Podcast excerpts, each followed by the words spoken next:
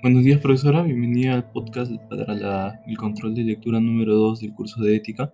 Voy a hablarle más que nada del tema de la ecología, empezando con una parte importantísima, a mi parecer, del cuando habla una de las lecturas, la cual es de que no puede haber economía sin ecología, ya que no se puede administrar un hogar sin conocer bien este hogar, haciendo referencia a la naturaleza, del, a la naturaleza y al ser humano. ¿no? La naturaleza es el hogar del ser humano y últimamente el ser humano solo quiere explotar los recursos que posee esta, esta, naturaleza. Eso se puede ver un poco en las potencias que hay hoy en día en el mundo, como Estados Unidos, en, al menos en el, en, el gobierno de Trump, donde este no le importaba el cambio climático, no le importaban esas cosas, solo quería explotar los recursos que había.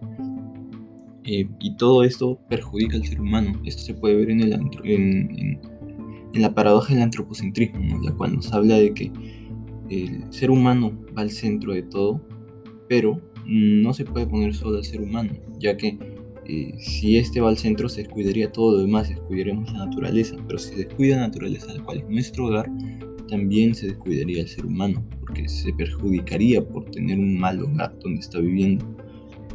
Y para evitar todo esto, se ve lo que viene a ser la la eficiencia reproductiva, ¿no? La cual ve más que nada el, cómo no perjudicar este, este hogar, teniendo en cuenta lo principal, lo cual es la naturaleza del ser humano, ¿no? Viendo que esto no, no, se agote, ya que obviamente son recursos limitados.